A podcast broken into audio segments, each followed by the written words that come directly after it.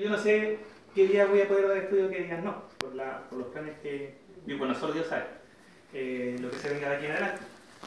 Entonces, eh, mi idea es comenzar una serie de talleres sobre la Biblia, en particular sobre lo que sale acá en la pantalla, que son las cartas del apóstol Pablo, ¿cierto? El apóstol Pablo es un personaje súper importante en la Biblia, el que escribió más libros de la Biblia. ¿sí? La Biblia hay 66, son cartas. Son 66 libros, ¿cierto? La Biblia completa está compuesta por 66 libros donde cada libro eh, contiene enseñanzas, ¿cierto? Pero cada libro es diferente. Y de esos 66 libros, 13 son libros que escribió Pablo. Entonces cuando nosotros conocemos a Pablo, conocemos lo que él enseñaba y estamos de una aprendiendo de un gran porcentaje de la Biblia. Y particularmente del Nuevo Testamento, que es lo que fue escrito directamente para nosotros, para la iglesia. Ahora me eh, lo que fue escrito para nosotros como iglesia, ¿cierto? Porque sabemos que el Antiguo Testamento primeramente fue escrito para el pueblo de Israel. ¿sí? Los israelitas fueron los que recibieron el mensaje profético. Luego también nos sirve a nosotros, por supuesto que sí. Fue dado para nosotros también como parte del cuerpo de Cristo. Pero no fue escrito directamente para nosotros. El profeta Isaías cuando estaba profetizando le estaba hablando directamente a los judíos. ¿Cierto? ¿Me siguen o no? Sí. ¿Sí? ¿Sí? Había judíos y no estábamos nosotros, no estaba Leo, no estaba el Marcelo, no estaba el Yello, no había ningún chileno. Se lo aseguro, no había ningún chileno ahí escuchando el mensaje del profeta Ezequiel, del profeta Daniel. Pero en cambio, el Nuevo Testamento tiene un enfoque a la iglesia, al cuerpo de Cristo. Y nosotros somos parte de ese cuerpo, entonces es más fácil que nosotros tomemos la enseñanza de Pablo y la apliquemos directamente a nosotros con un filtro un poco más bajo, digámoslo así, de una forma sencilla. Es más fácil interpretar el Nuevo Testamento que el Antiguo Testamento. Otra facilidad que tiene el Nuevo Testamento es que fue escrito con un enfoque griego. Y nosotros, todos los occidentales, tenemos un enfoque más griego que judío. Los orientales ven las cosas un poquito más diferentes. Pero nosotros nacemos de los griegos, nuestra cultura nace de la cultura griega, de la cultura latina después, y de ahí nacemos nosotros que somos como. Así somos, ¿no? De los españoles y de los españoles mezclados con los indígenas acá de la zona, salimos nosotros, los chilenos.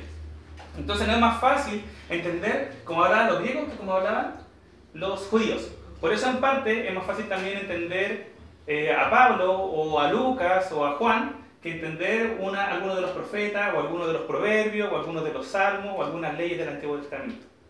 Otra ventaja que tiene el Nuevo Testamento para nosotros es la distancia en tiempo. ¿sí? Entre nosotros y el último escrito del Antiguo Testamento hay más o menos 1900 años. Igual es harto, ¿cierto?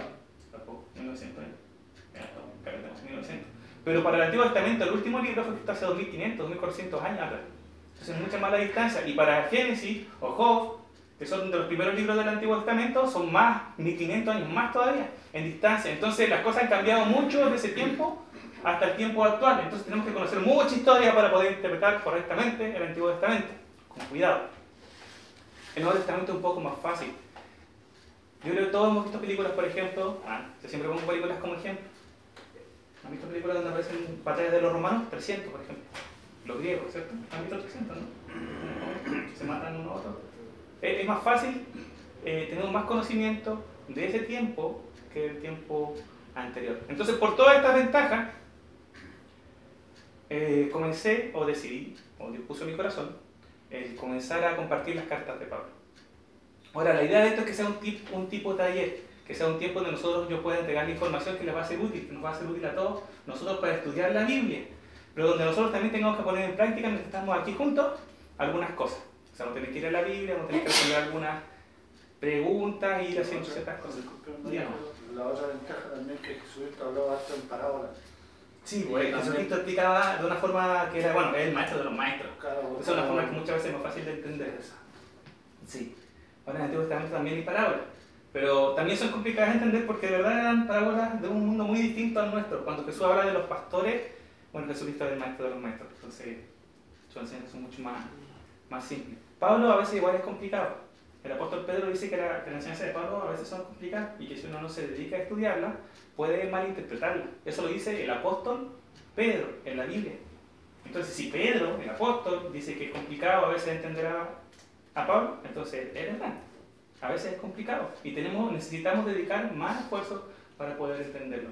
Y hermanos, yo quiero hacer un llamado que lo he hecho en otras ocasiones al respecto. Nosotros como hijos de Dios necesitamos dedicar tiempo a estudiar la palabra, a estudiarla.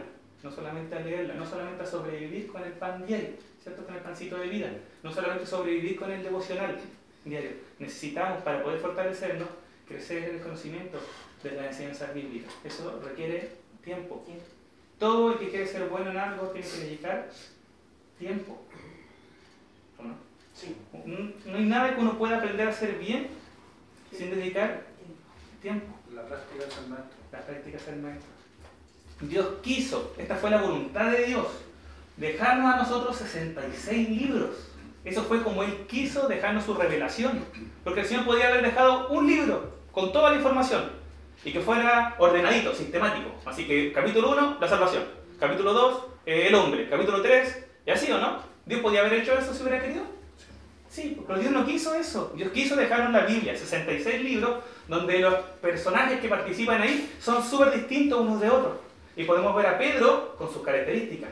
Podemos ver a Pablo diferente para otro lado. Santiago en el Nuevo Testamento para otro lado. Y vamos al Antiguo Testamento y aparecen cientos de más. Sansón, David, Noé. Ahí tenemos que estudiar a Noé para los varones. Ahí los varones. Tenemos que estudiar para los varones. Mira, para la próxima reunión de varones hay que estudiar a Noé. Ah, ya. Estaría. Tenemos que llegar ahí para conversar a Noé. Esa fue la tarea que nos dio. Probablemente a fin de mes sea la reunión de varones. ¿Qué está hablando? Diferentes. ¿Cierto? La Biblia está llena de personajes distintos, en contextos distintos, reyes, pastores, eh, pescadores, ¿cierto? Todos, todos son muy distintos. Y Dios quiso que fuese así. Dios quiso que los conociéramos. Dios quiso que supiéramos cómo eran. Dios quiso mostrarnos sus corazones, sus dificultades. ¿Y nosotros qué queremos respecto a eso? ¿Queremos conocerlo? ¿Queremos conocer la enseñanza que Dios quiso dejarnos? ¿O queremos conformarnos con sobrevivir? Porque muchas veces sobrevivimos. Y eso hay, hay, que reconocerlo. Voy a escuchar la palabra, voy a escuchar el mensaje el domingo para sobrevivir espiritualmente, para no morirme. Exactamente, nos conformamos con estar ahí. Pero Dios quiere que profundicemos, que crezcamos, que nos hagamos fuertes. Porque la espada del Espíritu es la palabra. Es lo que nosotros podemos usar para fortalecernos, para la lucha. Es la palabra. Y si nosotros no vamos a la palabra, no nos vamos a fortalecer. La palabra está hecha para edificarnos, para hacernos fuertes, para alumbrarnos el camino. Eso todos lo conocemos, ¿cierto? Lámpara es a mis pies tu palabra. Entonces es necesario, hermanos, que nosotros dediquemos tiempo al estudio de la palabra. Formato de taller. Esa es la idea que sea esto, hermano. La idea es que ustedes puedan, por favor, respecto, como dijo recién mi hermano Leo, por ejemplo, que cualquiera de ustedes pueda decir, hablar en este tiempo. No vamos a hacer un estudio bíblico normal donde vamos a estar viendo este versículo acá, este versículo. Igual obviamente vamos a ver versículos, si no sería estudio. Pero va a ser más enfocado en entregarnos, en tomar herramientas o información que nos sirva para estudiar la Biblia que la información que se entrega aquí ustedes después las pueden usar en sus casas cuando vayan a leer Romanos, cuando lean Corintios, cuando lean Tesalonicenses, Colosenses, las cartas de Pablo, y digan, ¿verdad que en algún momento el hermano Jairo dijo que Pablo en este momento estaba en la cárcel? Pablo en este momento eh, había tenido problemas, este problema con los corintios, había tenido este problema con los romanos, había tenido esto. ¿Amén? Entonces vamos a ir conversando, la idea es que por favor participen, eh, le animo, si no participan probablemente se van a empezar a quedar dormidos, porque voy a entregarte información, así que le animo a no hacerlo. Es más, que si queda dormido va a salir afuera, va a decir un versículo. ¿Se acuerdan cuando decía van a, sí. bueno, en alguna vigilia van a anunciar, no, no sé, cada dormido tan cansado que está. Pero le animo a aportar lo que usted, lo que está en su corazón, a consultar, a agregar información, a preguntar, como usted quiera. Amén. Un versículo que puse ahí abajo en Hechos, donde dice que Pablo y Bernabé les persuadían a que perseverasen en la gracia de Dios. Eso es lo que estaba en el corazón de Pablo. Pablo cuando mandaba las cartas lo que quería hacer era que la iglesia perseverase, que la iglesia resistiese, que la iglesia no fuese algo de una semana, de un día, que las personas que estaban ahí permaneciesen a través del tiempo, que pasaran los años y ellos perseveraran, que pasaran 20 años y ellos estuvieran ahí. ¿Y cómo decía él que tenía que hacerlo? Lo vamos a ir viendo ahí en las cartas. ¿Todos conocemos a Pablo? Sí. ¿Sí? Yo no lo conocí porque murió hace rato. No el pastor Pablo. El apóstol Pablo. Si conocemos, ¿cierto? Gran parte de su historia. Algunas características conocidas. Era apóstol. ¿Qué es un apóstol? ¿Qué era un apóstol? ¿Qué significa que alguien sea un apóstol? Que va a un lugar, predica la palabra, se convierte a la gente, deja ese lugar ahí y deja si es posible a una persona ahí y sigue viajando, después vuelve a visitar ese lugar para ver cómo Exactamente. está. ¿Es cierto? Son los fundadores, los fundadores de la iglesia. Los apóstoles en esos tiempos eran personas que iban, ¿ven todo bien? Sí. ¿Sí? Eh, eran fundadores de iglesia. En el caso del apóstol Pablo era eso, él iba de ciudad en ciudad viajando y predicando el Evangelio. Si recibían el mensaje y varias personas aceptaban al Señor, normalmente se quedaba un tiempo, el mínimo necesario para entregarle la doctrina básica para que pudieran... Sí, dependía de, la situación. Hay como ver que, por ejemplo, con los Corintios tuvo un año, eh, seis meses, un año, ocho meses. Tuvo más pegado, Tuvo más tiempo, exactamente. Con los Efesios igual tuvo más tiempo, pero antes de iglesia fue de pasadita porque lo echaron, porque lo estaban persiguiendo tuvo que salir corriendo. Entonces, no en todos los lugares fue igual. Pero lo que le importaba era predicar el Evangelio y que se formase una iglesia en la ciudad. Él decía en su corazón, ¿no dice ninguna carta por ahí? Yo no quiero predicar donde ya se haya predicado. No quiero construir sobre fundamentos que otros hayan puesto. Yo quería predicar donde no se predicaba el Evangelio. Él quería evangelizar. Entonces, no solamente era fundador de iglesia, es decir, apóstol, también era evangelista. Él quería predicar el Evangelio donde no se había escuchado. Y aparte era maestro, o sea, él se dedicaba a poner las bases de la doctrina necesarias para que los hermanos pudieran crecer firme en la fe. Hombre inspirado por Dios. Por eso tenemos 13 cartas. La Biblia dice que las cartas, la escritura, toda la escritura fue inspirada por Dios. Y estas 13 cartas están incluidas ahí. O sea, el Espíritu Santo usó a Pablo para escribir estas cartas. ¿Qué pasó, hermana Chela? No ven, ven acá, hermana, si está tan lejos, ahí tengo que hablar más fuerte que está más lejos. Probablemente Pablo tenía alguna enfermedad. Ya no tenemos 100% de certeza. Lucas era su médico. Lucas lo acompañaba en muchos viajes, lo acompañó. Un médico lo acompañaba. ¿Se entiende la idea, cierto? Algunos piensan que tenía problemas a la vista, que no era capaz de ver. Otros piensan que tenía un problema de, eh, como bastante feo visualmente en su cara. Otros piensan que tenía una enfermedad que lo hacía ser, eh, ser muy débil físicamente. No tenemos certeza de cuál era la enfermedad que tenía, pero lo más probable es que tuviera alguna enfermedad que estuviera constantemente ahí eh, molestándolo. Y en medio de todo esto, él pasó mil de unas cosas sirviendo a Dios y sirviendo a la, iglesia. ¿Qué cosas pasó? ¿Se acuerdan de alguna cosa que le había pasado a, a, Pablo en sus aventuras, entre comillas, sirviendo al Señor? Cuando de la mar, cuando la... Estuvo en una tormenta, ¿cierto? Y hubo un naufragio. Estuvo varios días ahí en el agua. ¿Alguna otra cosa que no salga hermano sí. ¿Ya tiene todo este hermano? ¿Alguna cosa que se acuerden que le haya pasado a, a Pablo? ¿No? Estuvo en la cárcel exactamente, estuvo ahí en el cepo, ¿cierto? Con las manos ahí apresadas. Fue apedreado. Yo siempre, yo me cuesta imaginarme, ¿le llegó alguna piedra alguna vez a ustedes, no? ¿Alguno de ustedes le llegó un piedrazo? ¿Duele o no?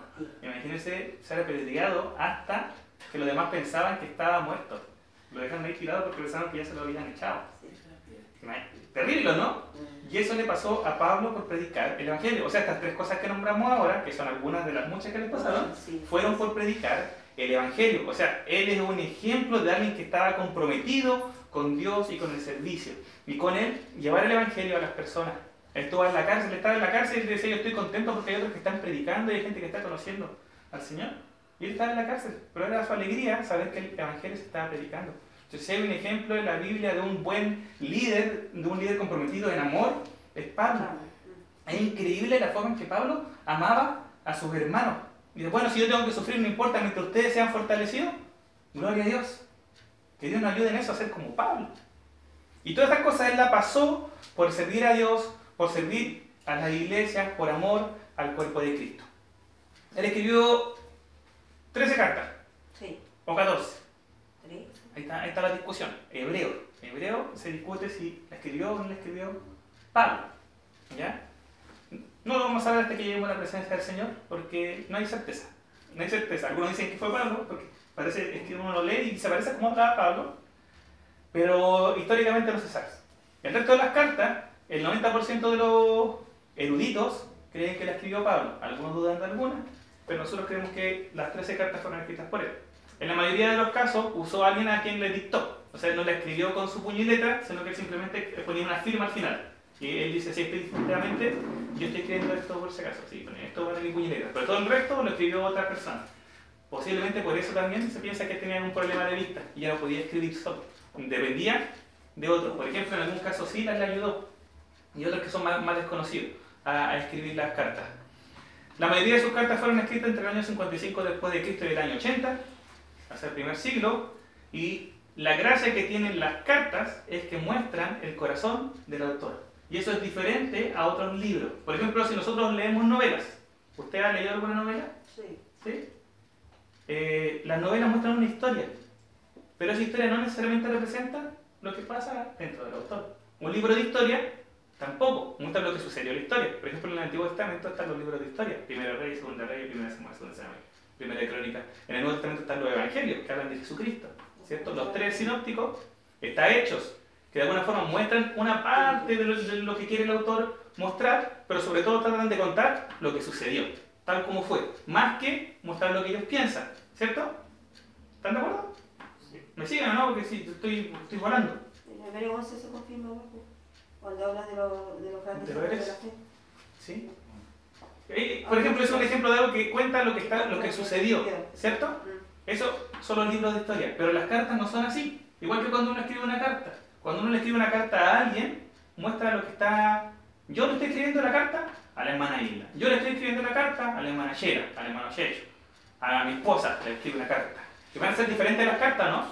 Por ejemplo, si yo le escribo una carta a mi esposa, va a ser diferente si le escribo una carta a la esposa del hermano Shecho. ¿Por qué va a ser diferente? Porque estás eh, diciendo los sentimientos que tienes en tu corazón ¿Cierto? Porque es mi relación, es, diferente. Yo amo a mi hermana Chela. ¿Está grabando, hermano Yo amo a mi hermana Chela y amo a mi esposa, pero todos entendemos acá que son amores diferentes, ¿cierto? Las cosas que le voy a decir a mi señora, pero que nadie las lea. Son cosas entre yo y ella, y nadie más. La carta de hermana Chela puede leerlo más si quiere. Es un amor diferente. Y con las cartas pasa lo mismo cada carta muestra una forma de relacionarse de Pablo con las personas que eran los destinatarios de la carta. Amén. Entonces cuando Pablo le escribe a los romanos es diferente cuando le escribe a los corintios. Y es diferente cuando le escribe a los gálatas y es diferente cuando le escribe a Timoteo, a Tito y a Filemón. Porque son personas diferentes y tienen relaciones diferentes. Algunos le escribe con más cercanía, a otros le escribe con más lejanía, a uno lo reta y a otro le hace cariñito. Así, y uno va viendo cada carta. ¿Cuáles son las cartas? Ahí están todas. Y pero le puse un puntito, pero nosotros no tenemos que la haya visto, así que no la vamos a ver. Romano, primera y segunda Corintios, Gálatas, Efesios, Filipenses, Colosenses, primera y segunda Tesalonicenses, primera y segunda carta a Timoteo, la carta a Tito, Filemón, esas son las cartas no, que a veces se me olvida. ¿Ah? Se me olvidaba ya alguna. Esas son las 13 epístolas también que, que es sinónimo de carta, ¿ya? Una epístola y una carta son lo mismo. Las cartas de la Biblia no están ordenadas cronológicamente, no están escritas puestas en la Biblia ordenadamente. No es que lo que pasa en Romanos pasó antes de Corinto y lo de Corinto antes de Gálatas. No están ordenadas así. A la persona que se le ocurrió ordenar los libros de la Biblia, los ordenó en las cartas por tamaño. Puso la más grande primero y chica al final. Y así fue ordenando él, como una escalerita. Entonces las primeras cartas, Romano y Primera de Corintios, son más largas. Segunda de Corintios es un poquito más corta, Galatia mucho más corta, Efesios es más corta, Filipenses y Colosenses son más o menos iguales, Tesalonicenses van bajando capítulo a capítulo hasta llegar a Filemón que tiene un solo capítulo. Amén. Así están ordenadas las cartas. ¿Por qué se nos ocurrió? No lo sabemos. Es importante saber que eso no es parte de la revelación bíblica del orden de los libros. Podemos tener una Biblia, cualquiera de nosotros acá puede tener una Biblia donde tenga los libros desordenados, o en otro orden. Por ejemplo, hay Biblias que podrían organizarse alfabéticamente. ¿Podría ser? Podría ser, y no estarían haciendo nada mal. ¿Amén? Porque eso no es parte de la revelación bíblica, el orden de las cartas. Algunos podrían ordenarlas cronológicamente a través del tiempo. ¿El orden modifica? No, no, no, no, no afecta en nada la, la enseñanza, la doctrina bíblica. ¿Cómo van, hermano? Estoy entregando harta información. Espero que preste atención porque vamos a tener pruebas. ¿Cuánto? ¿Para no venir? No, no va a tener pruebas. No va a tener pruebas para que vamos a tener pruebas.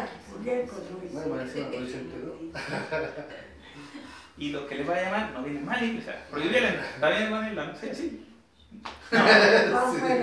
La idea, hermano, es que esta información les sea útil es para eso, es para entregar herramientas, para herramientas que son útiles, eh, que podamos utilizar cuando nosotros estudiamos, cuando preparamos mensajes, cuando tenemos nuestro tiempo devocional, para que no caigamos en errores que lamentablemente pasan. ¿Sigo? ¿Sigo, hermano Marcelo? Está escribiendo.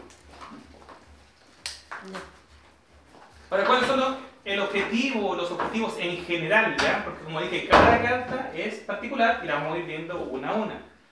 Pero en general, dar instrucciones a las iglesias y a los hermanos en particular.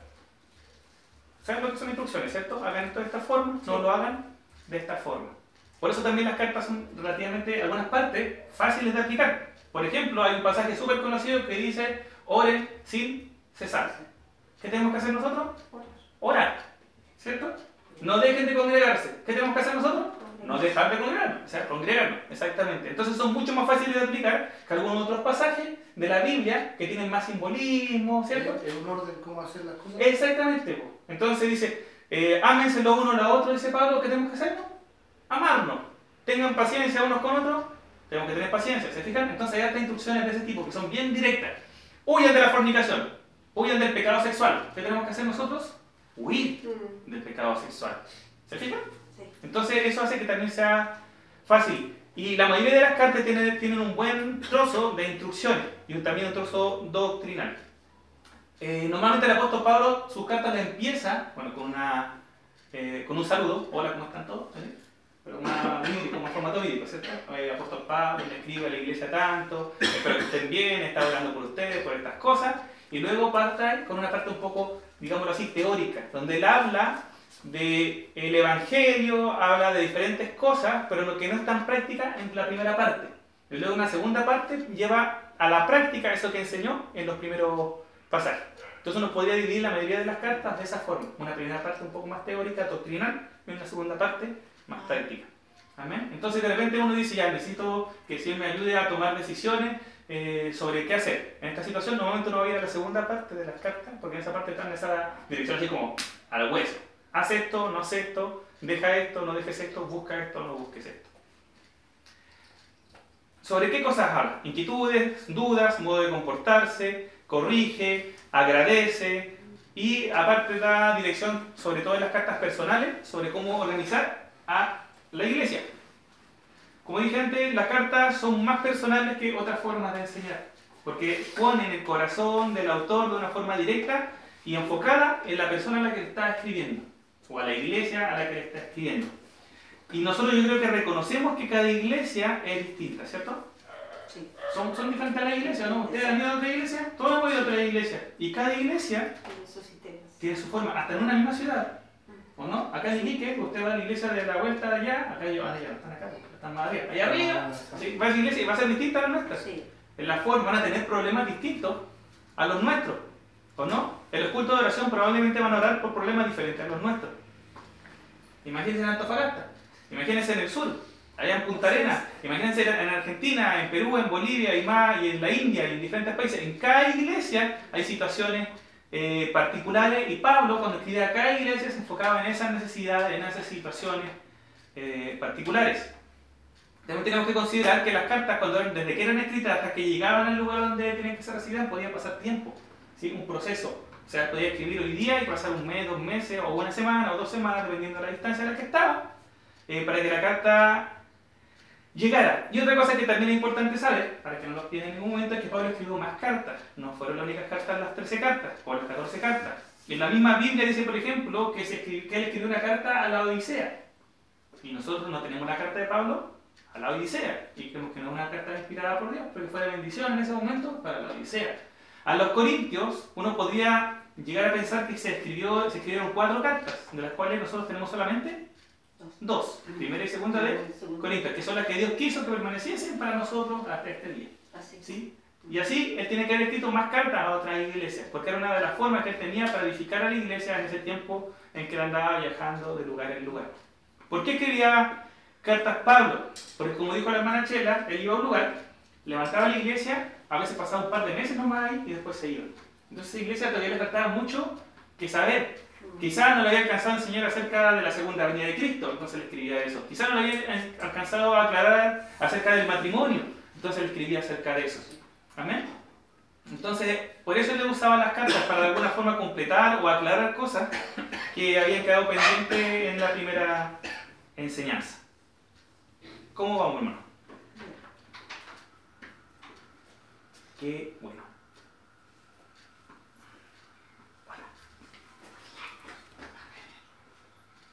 La gracia de las cartas es que nos muestran lo que Pablo le enseñaba a la primera iglesia. Lo describe. Y más encima, no solamente lo que enseñaba Pablo, sino también lo que enseñaba Pedro, lo que se enseñaba en general en la primera iglesia. Las primeras predicaciones que hubieron, las primeras formas de enseñar que hubieron se nos muestran en las cartas de Pablo. Y vamos a ver estos dos pasajes, el pasaje de Gálatas y el pasaje de Segunda de Pedro, donde se nos muestra que la iglesia en general aceptaba la predicación o la enseñanza del apóstol Pablo. Así que los que tengan Biblia o celular, igual valen. Por favor, ayúdenme a buscar Gálatas 2.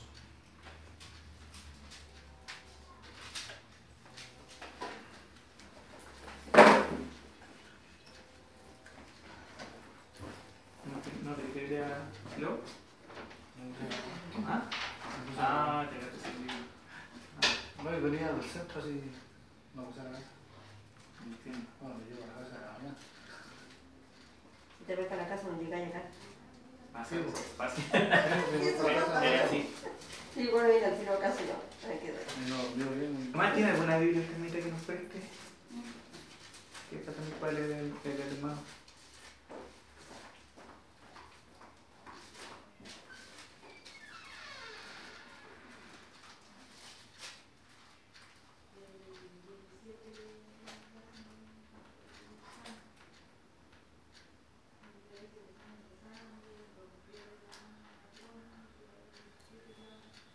Entonces la idea acá, hermano, es ver cómo la iglesia de Jerusalén, la iglesia base, porque toda la iglesia universal nació de la iglesia de Jerusalén, pues la primera iglesia fue la que Jesucristo ¿cierto? levantó en Jerusalén. Ahí fueron, estuvieron los apóstoles guiando al principio, después tuvieron los diáconos, ¿cierto? Y, fueron esparcidos por la persecución. Y de ahí todas las demás iglesias crecieron. Gracias, hermana, disculpe. Gracias, hermano. Gálatas, capítulo 2. Amén. Dice así, después pasados 14 años subí otra vez a Jerusalén, ¿ya? Llevaba 14 años predicando el Evangelio, con Bernabé, llevando también conmigo a Tito. Pero se, se- subí, perdón, según una revelación, y para no correr o haber corrido en vano, puse en privado a los que tenían cierta reputación el Evangelio que predico entre los gentiles. ¿Sí? Estamos en Gálatas capítulo 2, ya versículo 2. Entonces lo que hizo Pablo fue subir a Jerusalén, donde estaban los que tenían cierta reputación, los que eran reconocidos como líderes, ¿cierto? Y les puso en privado el evangelio que predicaba entre los gentiles. ¿Están de acuerdo? De acuerdo. La hermana está de acuerdo. Qué bueno, Anita. ¿Alguien más está de acuerdo? Nadie más está de acuerdo. Leo está de acuerdo. Este lado tiene más fuerza, el lado derecho tiene más. El lado izquierdo también es así. Ya vamos al versículo 6. Dice, pero de los que tenían reputación de ser algo, lo que haya sido en otro tiempo, nada me importa, que una asociación de personas, a mí pueblos de reputación, nada nuevo me comunicaron. O sea, de lo que él les mostró el evangelio que predicaba. Estaba Pedro, estaba Juan, estaba Jacobo, y ellos dijeron, nada nuevo. Amén. ¿Estamos de acuerdo? Ya lo sabía ya. ¿Sí? Todo eso lo que le dijeron era algo que él ya manejaba, ¿cierto? Antes, dice el 7, por el contrario, como vieron que me había sido encomendado el evangelio de la incircuncisión, es decir, a los que no eran judíos, como a Pedro el de la circuncisión, que es a los judíos, puede ser que actuó en Pedro para el apostolado de la circuncisión, actuó también en mí para con los gentiles, y reconociendo la gracia que me había sido dada, los líderes de Jerusalén, Jacobo, Cefas y Juan, que Cefas es Pedro, ¿cierto? que eran considerados como columnas, nos dieron a mí y a Bernabé la diestra en señal de compañerismo, para que nosotros fuésemos a los gentiles y ellos a la circuncisión. Solamente nos pidieron que nos acordásemos de los pobres, lo cual también procuré con diligencia hacer. Eso porque en Jerusalén había muchos pobres, entonces cuando ellos fueron a Jerusalén le dijeron, ya ustedes hermanos estamos completamente de acuerdo con ustedes, se dieron la mano, ustedes vayan a predicar, el evangelio que ustedes están predicando está bien, le dijeron a Pablo y Bernabé, ¿cierto? Pedro, Jacobo y Juan, ese Jacobo es Santiago, el que escribió la carta de Santiago, que fue el primer líder grande de Jerusalén, fuera de los apóstoles, no es Jacobo de los apóstoles, es otro Jacobo. ¿Ya? Entonces le dieron la mano en señal de compañerismo y se repartieron, entre comillas, el trabajo. Ellos siguieron trabajando en Jerusalén por un tiempo y, lo- y Pablo y Bernabé se fue a los gentiles, sin ningún problema. Solo un encargo, preocuparse de dos pobres. Y eso Pablo lo siguió haciendo. En 2 Corintios vemos que Pablo le dice a los corintios que ofrenden para el hambre que está pasando en Jerusalén. Y es como que nos va empezando a cuadrar la historia que parece una parte de la Biblia con otra parte de la Biblia. Ya, entonces acá se nos muestra que en la iglesia de Jerusalén los líderes aprobaban lo que enseñaba Pablo.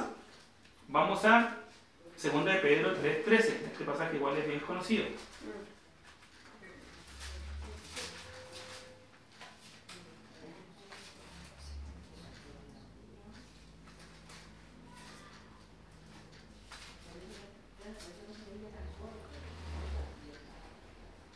El 13.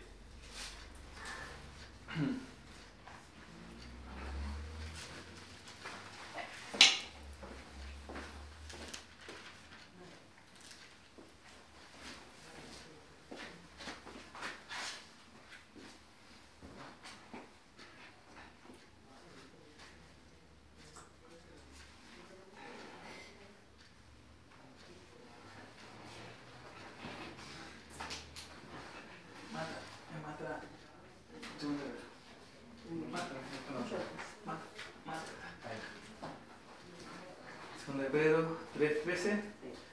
¿Quién puede leerlo, por favor? Ah, pero nosotros esperamos según sus promesas, cielos nuevos y tierra nueva en los cuales mora la justicia. Sigan hermano.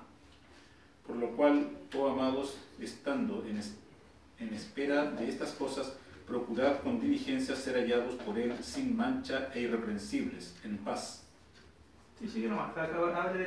Y tened entendido que la paciencia de nuestro Señor es para salvación, como, como también nuestro amado hermano Pablo, según la sabiduría que le ha sido dada, os ha escrito. Casi en todas sus epístolas hablando en ellas de estas cosas, entre las cuales hay algunas difíciles de entender, las cuales los indoctos e inconstantes tuercen, como también las otras escrituras, para su propia per- perdición. Más. ¿Sí? Entonces se fijan que acá Pablo reconoce primero las cartas de Pablo, las reconoce como algo de bendición, ¿cierto? Está diciendo, yo estoy diciendo esto y esto también lo ha dicho Pablo en sus cartas, ¿cierto? Eso está diciendo. Y casi en todas sus cartas, en sus epístolas, habla de alguna de estas cosas. Y algunas de las cosas que habla, porque Dios le dio mucha sabiduría a Pablo, dice Pedro, algunas de estas cosas son difíciles de entender. Pedro reconoce que algunas cosas que Pablo enseñó son difíciles de entender. Entonces no está mal que nosotros reconozcamos que hay cosas que son difíciles de entender en la Biblia. ¿sí? Eh, ¿Y quiénes las tuercen? Los indoctos, es decir, los que no han estudiado, y quienes los inconstantes, es decir, los que no han sido perseverantes en dedicarse al estudio. Los que hacen esto, tuercen las escrituras. ¿Para qué? Para su propia perdición. Entonces el llamado de la práctica acá de Pedro es que nosotros cuando leamos las cartas de Pablo, no las torzamos. ¿Cómo? Dedicando tiempo, siendo constante en el estudio de estas escrituras como también de las otras escrituras. Y aquí hay algo especial que hace Pedro, que es que pone las cartas de Pablo al nivel de las escrituras, de todas las escrituras. Porque la palabra, cuando en la palabra se habla de las escrituras, se está hablando de, de la revelación dada por Dios en el Antiguo Testamento sobre todo. Y lo que hace acá Pedro es poner las cartas de Pablo al lado de los escritos sagrados del Antiguo Testamento. ¿Se fijan? Eso es algo que en ese tiempo fue algo así, oh, la locura. La locura. Hoy día nosotros lo reconocemos, para nosotros la Biblia la- nos pasa la Biblia completa y están las cartas de Pablo, están las cartas de Pedro, están las cartas de Santiago, ¿cierto? Las cartas de Juan y nosotros estamos happy. Pero en ese tiempo recién se estaban empezando a aceptar estas cosas. Y Pedro lo que hace es darle este espaldarazo de alguna forma. Está diciendo, las cartas de Pablo están al mismo nivel que las otras escrituras, están al mismo nivel que los salmos, están al mismo nivel que los profetas. ¿Sí? Porque está junto de este paquete que son las escrituras. Amén. Wow. Las cartas fueron escritas cada una en un contexto. ¿Es importante el contexto para entender algo? ¿Para entender una carta o un libro? Sí. Le pongo un ejemplo. No, mejor no le pongo nada un ejemplo. Sí, mejor sí le pongo un ejemplo. Y yo. No, mejor no le pongo un ejemplo. Es diferente. Por ejemplo, cuando una persona que está, dice, eh, tenemos que permanecer firmes y está pasando problemas, a cuando no está pasando problemas. ¿Es diferente o no es diferente? Es más fácil cuando estés pasando problemas. Exacto. Y si una persona que está pasando un problema terrible dice nosotros podemos permanecer firmes, tiene un significado más potente o no, ¿o no? Podemos salir adelante. cuando sabemos que la persona está luchando con una enfermedad terrible, cuando sabemos que eh, falleció un ser querido, no sé, algo terrible, le da un peso distinto a lo que dice, ¿no? Claro. Sí. Exactamente. Y, y, le da más valor, uno lo valora más, uno le da más, le da más profundidad a lo que está diciendo. Pero si una persona está que no tiene ningún problema, dice, no, así podemos salir adelante, como que no tiene mucha... la diferencia el decir permanece firme al decir permanecemos firmes. Sí, pero lo que voy es que la misma frase, supongamos la misma frase, pero dicha por dos personas que están pasando situaciones diferentes, uno le da un sentido diferente. Por ejemplo, uno cuando dice Dios es fiel y uno la está pasando súper bien, dice, ah, sí, pues fácil decir Dios es fiel cuando no está pasando súper bien, pero cuando está pasando súper mal, cuando ha pasado lo más terrible que usted se imagine y esa persona dice Dios es fiel, ahí uno está viendo un ejemplo de fe. Y es diferente.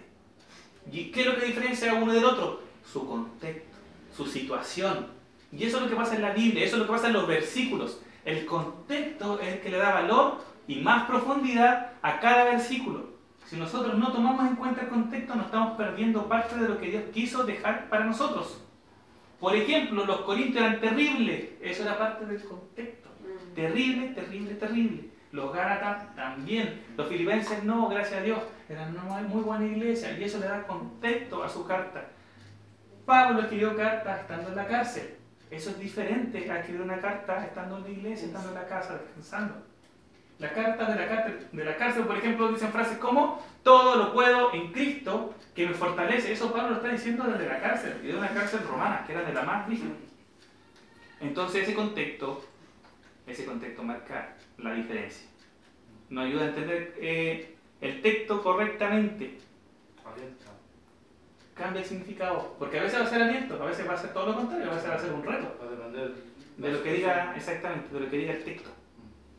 ¿Cómo está el hermano? ¿Cómo está? ¿Muy cansado? Vamos a la primera carta. Vamos a partir con la primera carta. ¿Cuál es la primera carta de Pablo?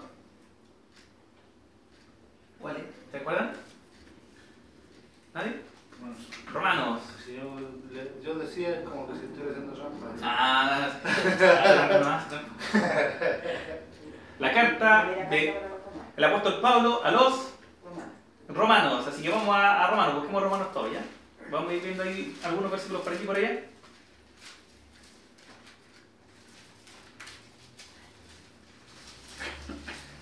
Esta es la carta más larga que escribió el apóstol Pablo. La carta a los romanos. Tiene 16 capítulos. Y ahora vamos a hacer la primera tarea. La primera tarea. ¿Capítulo? 16 capítulos. Vamos a aprendernos de memoria los 16, ah, se imaginan, los 16 capítulos de Romanos. Vamos a empezar a ahora. Pablo, apóstol de Jesús. No, no me lo sé. En la carta de Romanos hay muchos versículos conocidos, famosos, que se utilizan en el evangelismo sobre todo. Entonces lo que vamos a hacer, la tarea que vamos a hacer va a ser buscar versículos conocidos, los más conocidos, esos que ustedes se escuchan muchas veces. Por ejemplo, por cuanto todos pecaron y están destituidos de la gloria de Dios. Entonces vamos a dar un ratito para buscar. Para buscar en su Biblia. Lean su Biblia, lean Romanos. Recorra ahí el versículo, el capítulo que quiera y lea y vea si hay un versículo que sea conocido.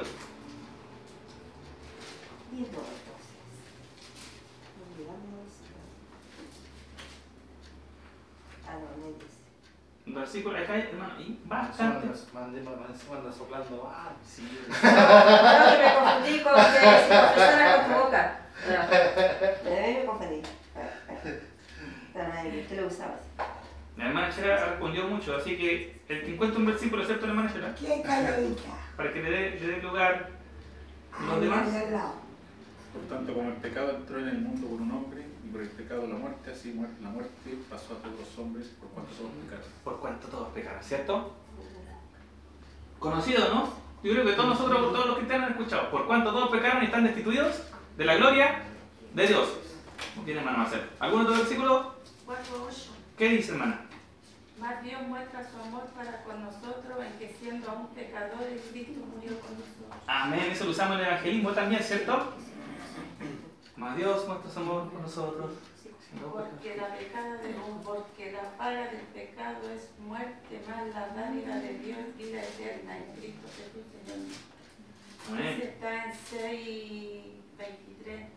También es conocido, ¿cierto? La paga del pecado es muerte. ¿Algún otro? Hermano, ya lo habría podido jugar Romanos también. 1.17.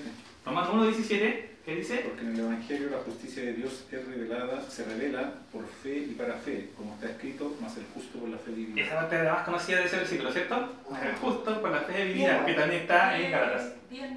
Sí, pues. ¿qué dice? Que si confesaras con tu boca que Jesús es el Señor y creyeres en tu corazón que Dios le levantó de los muertos, serás salvo. Amén. La confesión. 8.14. ¿Qué dice el 8.14, hermano? Bueno, porque todos los que, que son guiados por el Espíritu de Dios, estos son hijos de Dios. Amén. También es súper conocido, ¿cierto? Cuando hablamos de la guía de Dios. El 8.35. ¿Qué dice, hermano? ¿Quién nos separará del amor de Cristo? Tribulación, o angustia, o persecución, o hambre, o desnudez, o sí. peligro, o espada. Amén. Lo cantamos, ¿cierto? Sí.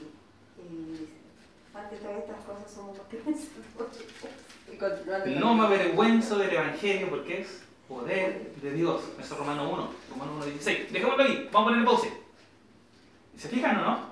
Ahora, fíjense, casi todos los versículos, casi no todos, pero los versículos conocidos que leímos son versículos que se asocian al evangelismo, ¿o no? Sí, ¿Sí? ¿Dónde se habla de que el hombre es pecador? En Romanos, se dice claramente. ¿Dónde se habla de que el hombre es justificado por fe? En Romanos, claramente. La, justificación como tal aparece en Romanos. Ahí es donde más se habla de la justificación. ¿Por qué? Porque una de las cosas principales que Pablo enseña en Romanos, desde el capítulo 1 hasta el capítulo 8, es el Evangelio, la justicia de Dios. Y vamos a ir viendo más en detalle estos. Prestemos atención. 16 capítulos. ¿Cuándo fue escrito este libro? Aproximadamente en el año 58. ¿A quién se le escribió? A la ciudad, a la iglesia de la ciudad de Roma. ¿Qué es Roma? Roma es la capital del imperio romano. Es la ciudad más grande. La mayoría de las capitales son enormes. ¿Cómo es Santiago? En comparación a Iquique. ¿Es grande o es chico? Es mucho más grande. ¿Cuántas veces será Santiago o Iquique? no sé, pierdo. ¿30? ¿30 veces Iquique? Sí, es enorme, tiene millones de personas. Acá somos chiquititos en comparación. Tiene muchas comunas. Muchas comunas. Así también Roma era gigantesco en comparación a las otras ciudades y era poderosa. Pablo no había visitado Roma, no conocía la iglesia de Roma en persona. Pablo no la había fundado. ¿Quién fundó? No lo sabemos. Probablemente fue fundada por los cristianos que en Pentecostés recibieron al Señor, fueron llenos del Espíritu Santo y se repartieron por todos los lugares, por los 3.000 que estaban en Pentecostés en Jerusalén. Amén. En ese tiempo, la gente de los judíos, prosélitos se les llama los seguidores de los judíos, pero que no eran judíos, viajaban a Jerusalén a la fiesta. Estaban ahí en la fiesta, en Hechos 1, en Hechos 2, ¿se acuerdan? Y vino el Espíritu Santo, los llenó, Pedro se puso a predicar y se convirtieron caleta. ¿Cierto? Se convirtieron muchos. Y esos muchos eran gente que no era de Jerusalén. Muchos de ellos. Entonces terminó la fiesta y cada uno volvió a su casa. Y ahí probablemente se fueron los primeros romanos convertidos a Roma. Llegaron ahí y creció la iglesia de Roma sin ningún fundador conocido. Sin Pablo, sin Pedro, como lamentablemente decían los católicos, pero hay que decir que no es verdad. Ya, Pedro no fundó la iglesia en Roma. Ellos por el año 150 o 200 empezaron a decir que fue Pedro, pero no fue Pedro, para justificar que eran la, iglesia más importante. No es así. Lo siento. Lo siento mucho, católicos. No tuvo ningún fundador wow, espectacular o reconocido, famoso. ¿sí? Fue fundada por hombres y mujeres que conocían a Dios y que quisieron compartir el Evangelio con otros. Amén. Eh, probablemente fue escrita por Pablo antes de viajar a Jerusalén a dejar ofrenda para los pobres, porque eso sale en el capítulo 15 a 22, acá en el mismo Romano. Y este libro, hermano, es el mayor tratado teológico doctrinal de Pablo. De todas las cartas, esta es la carta menos personal de Pablo, porque Pablo no conocía a los romanos. No lo había ido a visitar. No conocía personalmente a los hermanos que estaban ahí. Conocía uno por acá, uno por allá, uno por acá y les manda saludos. Pero la iglesia en general no la conocía. Entonces lo que él hace es presentar el evangelio que él predicaba. Predica y habla acerca de la justicia y la gracia de Dios. Predica y habla acerca de la justificación por fe, acerca de la salvación gratuita dada a todos los que creen.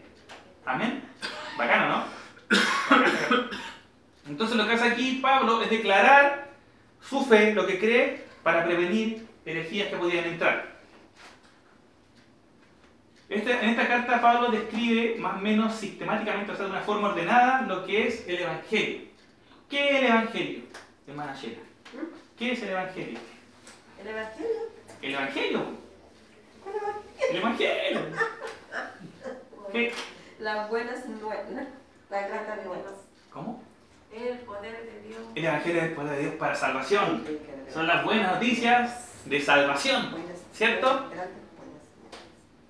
¿Qué dice el Evangelio? Que nosotros podemos ser salvos por creer y confiar en Cristo. Que por su obra nosotros somos salvos, completamente perdonados, completamente libres del pecado, de la, de la culpa por el pecado. Somos declarados justos, no por ser buenos, no por ser perfectos, porque no lo somos. Que. No por ser perfectos. Ah, puedo que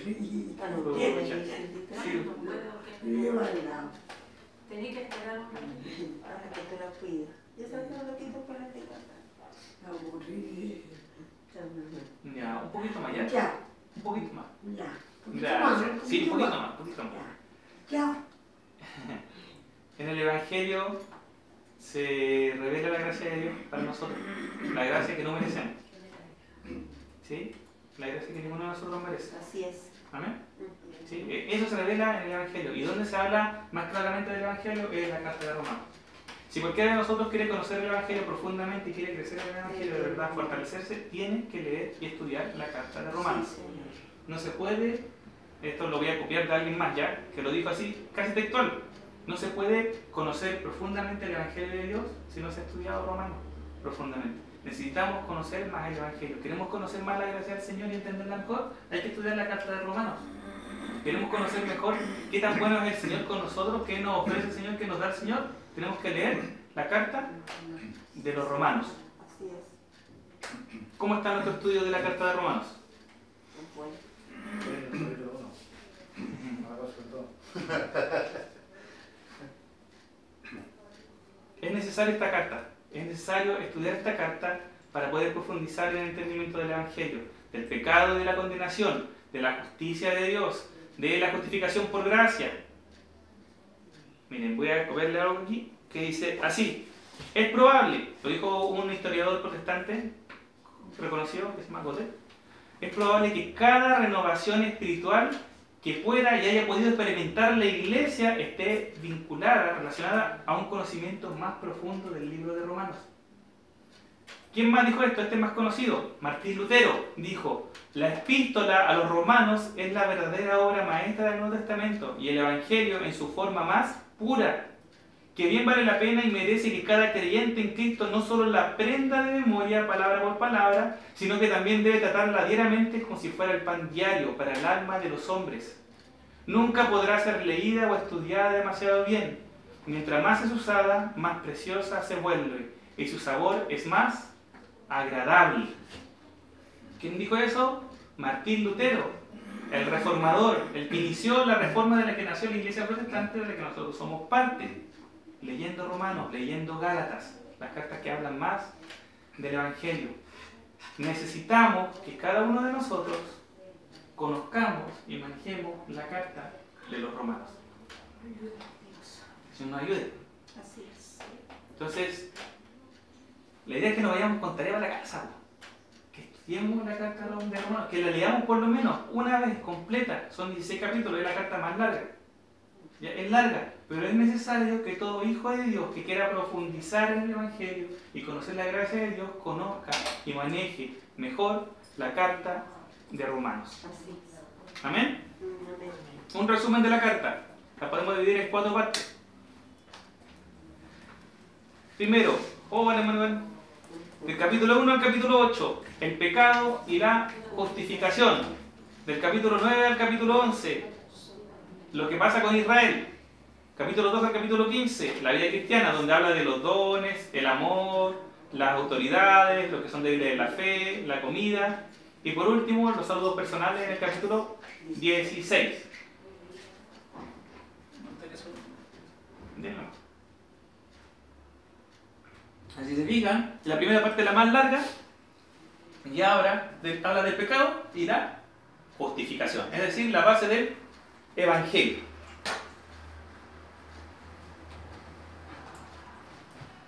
Ah, ¿Cómo están, hermano? ¿Sí? ¿Cómo estamos para leer Romano? Estamos, estamos en la tarea, ¿no? No deja la vara muy alta. sí. Es que igual... Yo eh, he leído, Jaime, porque la tengo toda rayada, pero, pero no se me queda todo. Sí, no sé, por eso hay que estar constantemente, como decía el hermano, leyéndola. A mí se me olvida. Sí. Por eso, como decía Martín Lutero ahí, como decía Martín Lutero, la idea es que sea nuestro pan diario. Así como los evangelios. De nosotros constantemente deberíamos estar leyendo el evangelio para recordar a...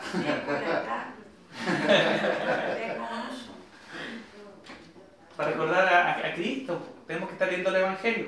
Para recordar eh, el Evangelio mismo, tenemos que estar leyendo Romanos. Hay cosas que son como necesarias constantemente estar ahí, volviendo a eso. Los proverbios, cada cierto tiempo tenemos que volver a leerlos. Los salmos, cada cierto tiempo, así tenemos que ir, ¿cierto? Ah, masticando, masticando, masticando. Díganlo, hermano. Quería comentarle algo a la manera ahorita. Uno a veces se olvida, pero cuando uno predica, se, pone- se viene toda la Espíritu Sí. Santo cuando está predicando. A mí me pasa lo mismo, a mí me cuesta retener la información. Pero a la hora que uno predica se de todo. Después no parece papá. Claro. Entonces a mí me pasa Dios usa eso que nosotros preparamos, ese tiempo que le dimos. Y es la cuestión, y mientras más tiempo le demos, más posibilidades hay que Dios haga eso. ¿Sí? Porque a veces nosotros nos confiamos en eso. Nos confiamos y nos quedamos con una base de conocimiento ya establecido, lo que sabemos. Esto es lo que ya sabemos, lo tenemos ahí. Y dejamos de aprender más. ¿Se fijan? Y eso es peligroso. Eso normalmente lleva, es como el agua, digámoslo así, ¿ya? ¿Qué pasa cuando el agua se queda quieta? Y esto ayuda también porque, por ejemplo, yo hoy día hablaba de la, de, la, de la fe, de fe y la fe. Y la hermana, la hermana Graciela ahora sigue por el de hebreo que habla de la fe. Sí. Hebreo. Es que yo, yo siempre he mirado desde eh, jovencita, Ah, de cuando llega el Señor, que la palabra es el, es el alimento diario que el cuerpo, el cuerpo necesita el alimento. sí. Si yo no tomo desayuno, no almuerzo, mi cuerpo se va a debilitar. Pues si yo no oro y no leo la escritura, mi espíritu es el que se va a debilitar. Entonces, tanto como necesita el cuerpo, necesita el espíritu. Y eso debe estar en nosotros. Y nos cuesta, Sí, porque sí de verdad, Sí. porque uno siempre dice, ya voy a ir a orar, ya nomás termino de hacer esto, voy a orar y no se da cuenta, se pasa la hora, escúchale, y terminé y salió otra cosa y otra cosa. Nos cuesta. Pero bueno, si Dios lo dejó escrito en la escritura, lo podemos hacer, es porque lo podemos hacer. Para la recomendación, hermano, siempre es que tratemos de leer la Biblia en su contexto. ¿Qué significa eso? Libro por libro. ¿Ya? El romano es un libro largo en comparación a otro. Pero podríamos leer, por ejemplo, la primera parte del capítulo 1 al capítulo 8 y después cambiar a otro libro, si queremos ir viendo varios libros. Pero no ir saltando de aquí para allá. Normalmente saltar de aquí para allá no nos va a llevar a profundizar más. Cuando vamos leyendo de esta forma, así más ordenadamente, vamos descubriendo cosas que van sucediendo, como estas relaciones que aparecen entre- de Pablo entre carta y carta, que hay cosas que son Lo que geniales. vaya tomado de la mano, por ejemplo, Romano los salmos. O sea, no, perdón, eh, los los apóstoles. a los evangelios? ¿Sí? Sí, puede ser, pero hay que tener cuidado de no tomar cosas libres. Pues mire, la verdad, ningún libro en ninguna parte del mundo se lee de la forma en que nosotros estudiamos la Biblia. Si se fijan, ninguno va a pescar un papelucho, va a sacar un, un párrafo de la mitad y después va a ir al principio, va a sacar otro párrafo y después va a ir al final y va a sacar otro párrafo. Así no se lee papelucho. No, debería leerse un capítulo de la... Exactamente, uno va, yo digo papelucho, hartas veces soy experto en papelucho. Por eso le digo. Hay que leerlo ordenado, porque si no se lee. No, es un ejemplo de papelucho. Cualquier libro se lee de forma ordenada. Y Dios quiso dejarnos libros. Libros nos quiso dejar. Pero nosotros tenemos la costumbre de tomar por aquí, tomar por allá, y al final al hacer eso lo que nos perdemos es todo el contexto que, entre comillas, es lo que le da más profundidad. Es lo que decía recién respecto ¿cierto? al ejemplo de las dos personas que dicen, no, Dios es fiel. Nos perdemos el contexto. ¿Dios es fiel? ¿Dios es fiel o no? ¿Sí? ¿Quién puede decir que Dios es fiel? ¿Sí? Dios es fiel. Dios conoce su corazón. Dios conoce lo que está pasando. Dios conoce su vida. Y esa misma frase puede significar algo diferente en su propia vida, hoy día, que hace 6 años atrás, que hace 10 años atrás y que mañana, ¿o no? Igual que la alabanza, no sé si a usted le pasa, pero hay alabanzas que en algún momento de la vida en particular son como que reflejan exactamente lo que uno está pasando en el momento. Y uno, pa, la canta con todo. Y en otro momento, la misma alabanza puede que no, nos- no nos refleje tanto lo que está sucediendo. Es así. Así también, cada versículo significa algo en su contexto. Entonces la idea, hermanos, es que nosotros podamos leer cada carta, cada libro de esa forma. Pregunta sobre Romanos. ¿Hay pasajes difíciles? Sí. Romanos es uno de los libros que tiene más pasajes difíciles porque Pablo dedica 8, 9 días, hasta el 11 por lo menos, dedica capítulos para hablar acerca de temas medio teóricos, doctrinales un poco más profundos. Entonces hay que estudiarlos, hay que dedicarle tiempo, hay que orar, hay que pedir al Señor que abra nuestros ojos y nos ayude a entender qué significa ese pasaje. Y Dios puede respondernos, Dios puede darnos sabiduría si se la pedimos, pero hay pasajes difíciles. Amén. Hay pasajes difíciles. Sí. ¿Sí o no? Que hay que leerlo como tres veces o cuatro veces y pedirle al Señor que lo abra la mente y el entendimiento para poder entender ¿Qué escrituras. está diciendo acá? ¿Por qué? O para poder profundizar, porque a veces lo entendemos como por arribita. Mm. Entendemos la idea general, pero no, no toca nuestro corazón. No, no, no, no. No la sanidad. No es como, eh, por ejemplo, cuando tú hablaste recién de, de libros que hubiéramos leído. Con, yo leía mucho el Corintillado, que antiguamente salía, lo leía. Nunca me hice eso usted. Lo leía mucho esos libros, ¿entiendes? Sí. Y podía entenderlo rápido, todo el contexto que traía y al final, sabía Sí. que iba a terminar. Pero si hay un libro difícil para leerlo, es la Biblia. Es la Biblia. Hay que leerla una y otra vez y pidiendo al Señor que nos ayude. Sí, y buscar otras versiones, buscar diccionarios. Claro, entender la Sí. escritura. Sí. Y una de las cosas que nos hace difícil es, es la diferencia contextual que tenemos con la Biblia. Nosotros estamos dos mil años después. Nosotros no, no hablamos como hablaban ellos.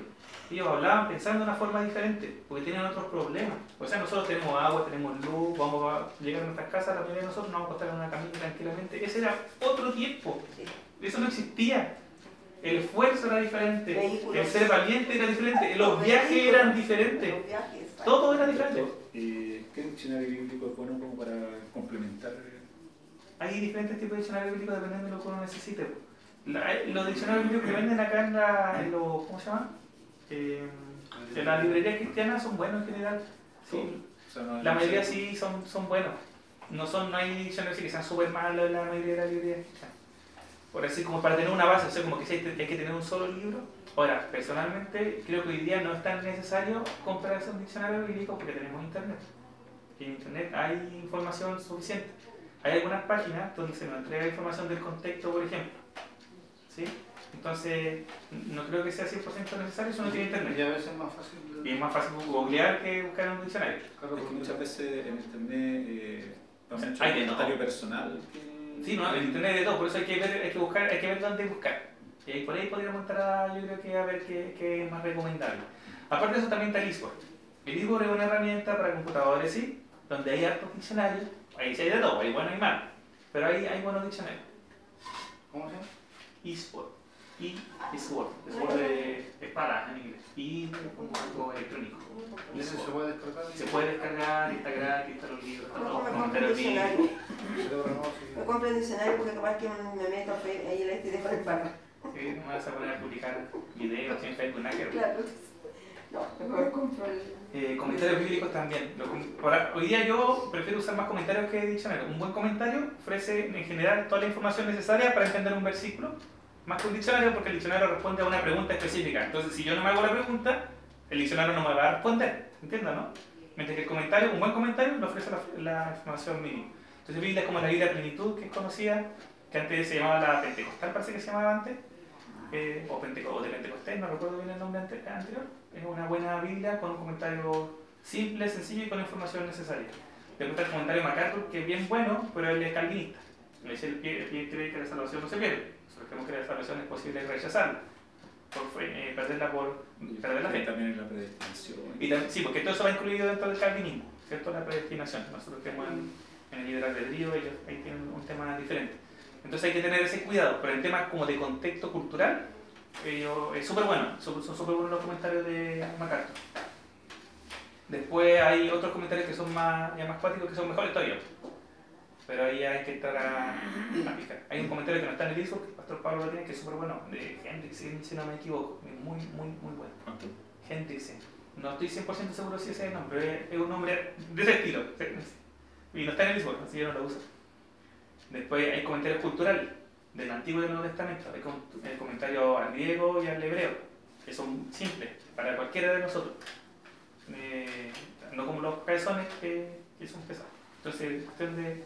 Pero eso son herramientas alternas. Hay un montón de cosas que la misma Biblia nos enseña y nos muestra. Por ejemplo, la mayoría de las cosas que he dicho, aparte sin contar el tema de los años, son cosas que salen en la Biblia misma. La misma Biblia nos dice el contexto en el que se está escribiendo, cuáles eran los problemas, desde dónde se está escribiendo, eso sale en las cartas. Se puede deducir también de las cartas. Sí, pero es que aquí, como tú mismo lo decías, bueno, lo decía Pedro, eh, Sí, cosas Pablo es uno de los más complicados de... Sí, hay cosas que son difíciles de entender. Pero también hay otras cosas que son difíciles y que no son difíciles de entender, sino que son difíciles de aceptar. Y son esas con las que tenemos que tener más cuidado. Porque puede que haya un versículo que nunca, que llegue a la presencia del Señor y nunca lo entendamos. Pero si hay un versículo que entendemos y nos lo aceptamos y lo ponemos en práctica, de eso el Señor nos va a pedir cuenta. ¿Mm? El Señor nos va a pedir cuenta si nosotros sabemos que hacer eso es malo y lo hacemos, el Señor nos va a pedir cuenta. Si nosotros sabemos que el Señor nos dice, búscame y nosotros no lo buscamos, de eso nos va a pedir cuenta. Y esos son los más peligrosos de los versículos difíciles. Esos versículos que son confrontacionales con nuestro corazón. Niega de ti mismo, déjalo todo por mí, ah, busca el bien del otro. Amén. Eh, consulta de Romano porque no creo que a alcanzar a ver otra, otra carta. Ya de 1 Corintios, otro mundo completamente distinto. Vamos a ver eso. Sí, pues después vamos a 1 Corintios, 2 Corintios, Es todo. Gálatas, Efesios, sí, como vamos viéndolo todo. Pero miren, la idea no es profundizar directamente en el libro, sino darle un, un vistazo general, entregar información al respecto, que es útil, y dar este bosquejito. La idea era que ojalá alcanzáramos a ver, a ver capítulos acá y los revisáramos juntos, pero creo que hoy día no, no es lo mejor hacerlo. ¿Sí? Porque significa ponernos acá a dedicar tiempo a eso puede que nos compliquemos. Quizás podríamos ver un capítulo que, nos, que, que es bien interesante y que es súper útil, que es el capítulo 14, que se sale de la parte doctrinal. ¿Vamos al capítulo 14? A ver si alcanzamos a... A ver, algo. Romanos 14. ¿Sí? Igual, todo ese- ¿De? El 714. Eh, Ah, el capítulo 7. 714. Sí. Los débiles de fe y la fe. Los débiles de la fe. ¿Quiénes eran los débiles de la fe? ¿Nosotros? ¿Sí? ¿Ustedes serán los débiles? ¿Quiénes, son- ¿Quiénes somos los de la? ¿O quiénes son los de la fe? Vamos viendo. ¿Los que no creen? Reciban al que es débil en la fe. Acá el tiro no nos damos cuenta de algo. Pablo, las personas que eran herejes, Pablo dice, no se junten con ellos, no les den la bienvenida. Entonces cuando hablamos de débil en la fe, no está hablando de hereje. Pero ustedes le dicen, recíbanlo. Son hermanos, ¿cierto? Recíbanlo. Pero no para contender sobre opiniones. Entonces estas personas van a tener opiniones distintas a nosotros y no tenemos que discutir con ellas. ¿Estamos de acuerdo, cierto? ¿Estamos bien? Los débiles de la fe podrían ser un juntan Vamos viendo cuáles son las características. Ah. Vamos a ver, porque quizás nosotros pensamos que, somos los, que son los nuevitos, pero quizás no son los nuevitos. Ya. ¿Ya? ¿Por qué? Uno cree que se va a comer de todo, otro que es débil solo come legumbres. Entonces fíjense, ¿quién sería el débil? Sería el que solo come legumbres. ¿Quién sería el fuerte de la fe? El que come de todo. ¿Te fijas? Sí, entonces acá cuando Pablo está hablando de los débiles en la fe, está hablando de esas personas que se ponen reglas a sí mismos que no deben romper, pero que no son reglas que Dios nos impone a los cristianos. que vive por la ley.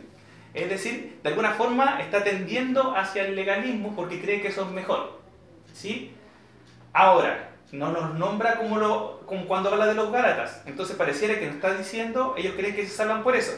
¿Se fijan? Sino que creen que esa es mejor forma, que es una regla establecida que es mejor. ¿Se, se entiende la diferencia, no? ¿Sí? Igual está en la quema. Es como que va para allá. Va para allá la cosa, pero no, va, pero no alcanza a llegar allá. ¿Sí? Otro que es débil, él come solo legumbres. Porque él decidió, dice, yo voy a, me voy a cuidar y voy a comer solo legumbres. ¿Por qué? En particular en esto está hablando acerca probablemente del tema de la carne sacrificada al oído. ¿Qué pasaba en ese tiempo? Conocemos más la historia, ¿no, hermano? En el mercado se vendía carne. Bueno, eso pasa en todas partes. El tema es que la gente que sacrificaba carne a los ídolos, algunas de esas carnes llegaban al mercado. Entonces las personas cuando iban a comprar carne no sabían si la carne era carne sacrificada a los ídolos o era carne eh, no sacrificada a los ídolos. Entonces los que tenían problemas de conciencia decían, yo cómo voy a ir a comer eso que fue sacrificado a los ídolos. Mientras que el que no tenía problema de conciencia decía, yo como de cualquier tal, no sé. Y comía tranquilo de todo. Pero este otro decía, no, yo prefiero comer solo legumbres y dejar la carne. No porque la carne sea mala para la salud, sino porque no sé si fue sacrificada a los ídolos. Así es. ¿Se fijan? Entonces, esa era la situación. Era una persona que decía, yo prefiero tener cuidado y detenerme y yo ponerme un límite. Yo ponerme ese límite para evitar hacer algo que yo creo que puede desagradar a Dios, que es participar de la mesa de los ídolos. Que eso Pablo lo dijo en otra, parte, ¿cierto? No podemos participar, no podemos compartir. A los Corintios le dice, la mesa eh, de idolatría. No podemos llegar y, y sentarnos en la mesa del Señor y también comer con los ídolos. Eso se lo dice Pablo a los Corintios. Entonces, acá estos hermanos decían, yo prefiero tener cuidado con eso.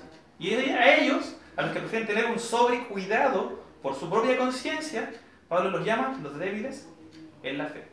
Los que tienen libertad en eso, les llama, o no se les llama explícitamente, pero no son débiles en la fe.